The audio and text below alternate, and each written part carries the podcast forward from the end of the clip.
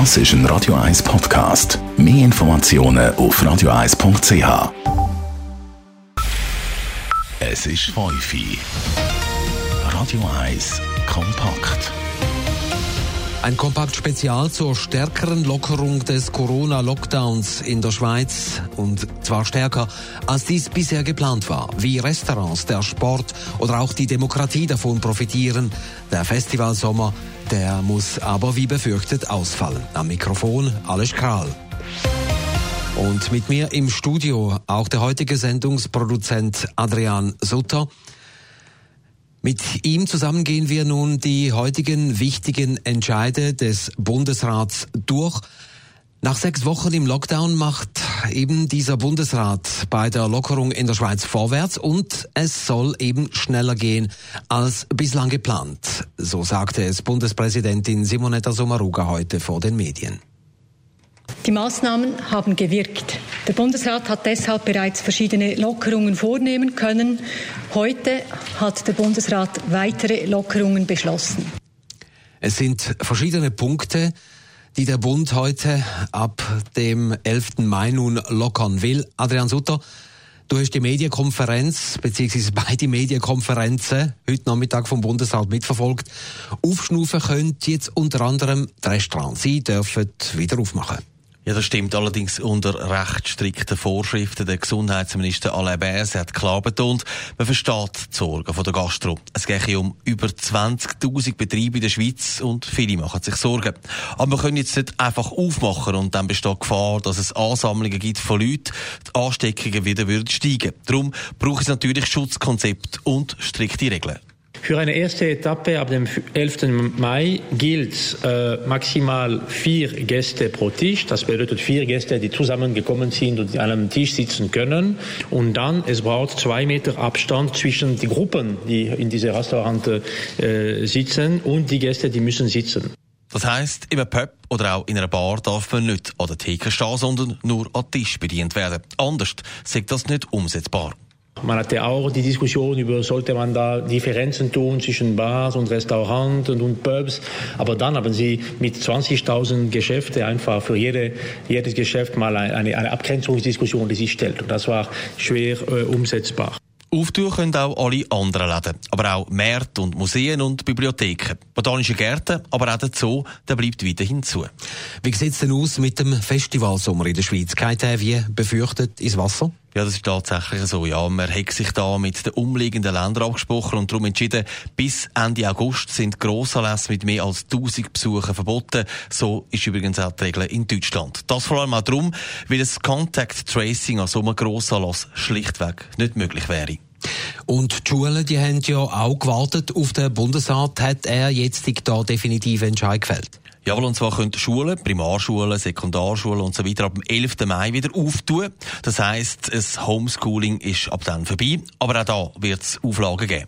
Das Bundesamt für Gesundheit und die Konferenz der kantonalen Erziehungsdirektoren haben auch für die Schulen äh, Vorgaben für Schutzkonzepte äh, gemacht. Und wie der Unterricht stattfinden soll, entscheiden die Kantone.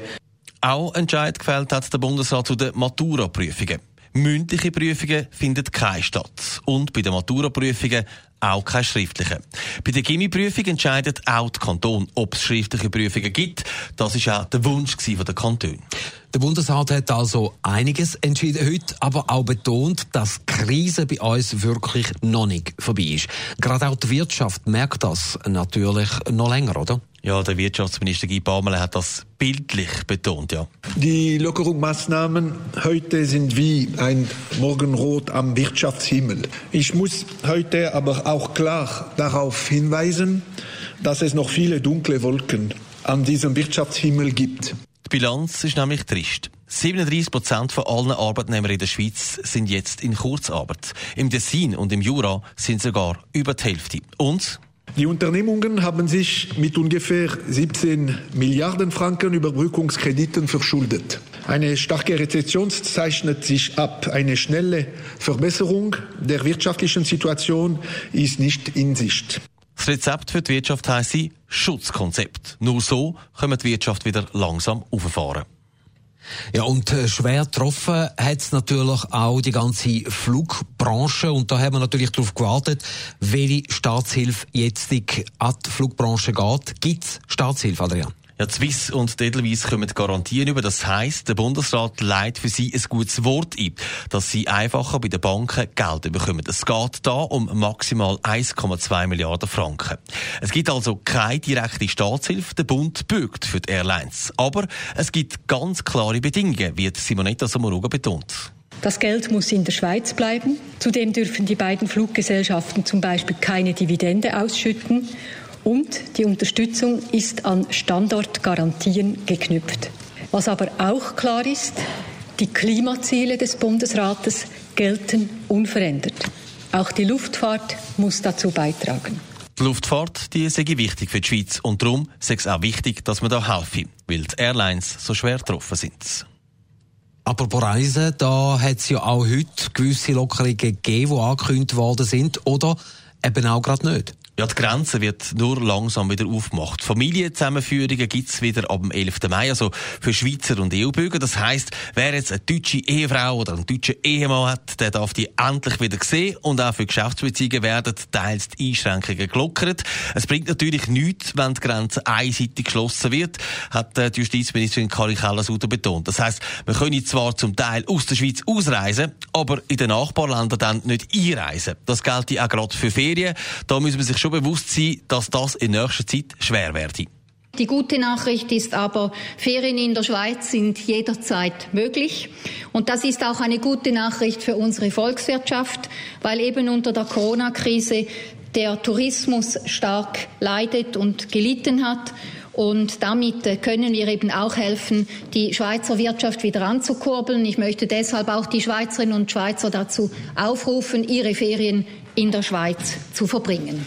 Und bis dann, also so gut Mitte Mai bis Juni, kann man sich dann auch wieder sportlich betätigen, also Sportferien so quasi machen. Eben, der Sport, der hat ja sehr ungeduldig gewartet auf einen Entscheid vom Bundesrat. Ab wann wird denn wieder Fußball gespielt oder ab wann kann man denn auch anderen Sport treiben? Es darf tatsächlich wieder Sport gemacht werden, allerdings auch unter Auflagen. Im Breitensport ist zumindest Training im Mannschaftssport, also eben zum Beispiel Fußball, wieder möglich, aber nur in maximal fünf Gruppen. Im Profibereich sind ein bisschen lockerer, weil man dort auch ärztliche Kontrollen macht. Aber auch da gilt laut der Sportministerin Viola Amherd kein Körperkontakt und kein Match, nur Training.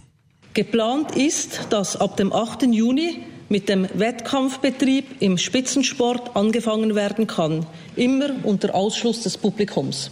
Wenn ich sage geplant, heißt das, dass natürlich äh, die Entwicklung der Pandemie verfolgt werden muss. Der Bundesrat wird diesen Entscheid dann definitiv am 27. Mai treffen. Für die Super League heisst das, langsames Training auffahren und dann kann man Anfang Juni, wenn alles gut läuft, damit anfangen, die Saison zu Ende spielen. Für die, die gerne ins Fitness oder ins Yoga gehen, dort braucht es ein Schutzkonzept. Und zwar von jedem einzelnen Studio. Und das muss abgesegnet werden. Erst dann dürfen die wieder auftun.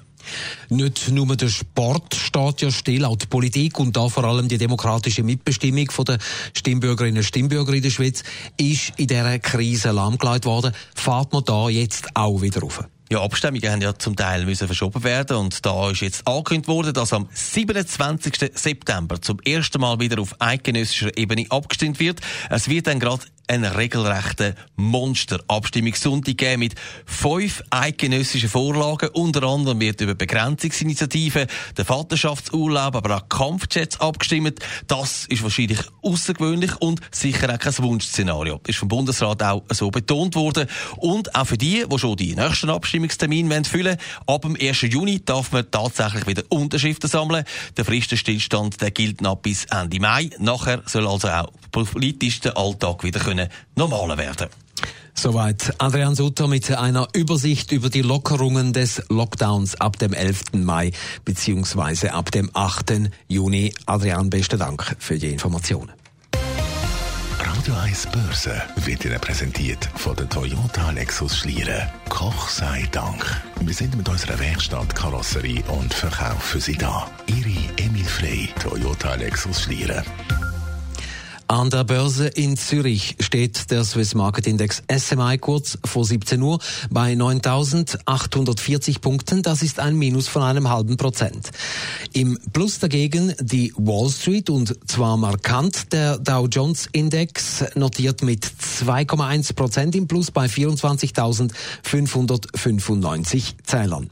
Ein US-Dollar kostet 97 Rappen 36 und der Euro wird gehandelt zu einem Franken 0,561. Radio 1 Wetter. Man schaltet direkt in die Medienhauszentrale zum Klaus Marquardt.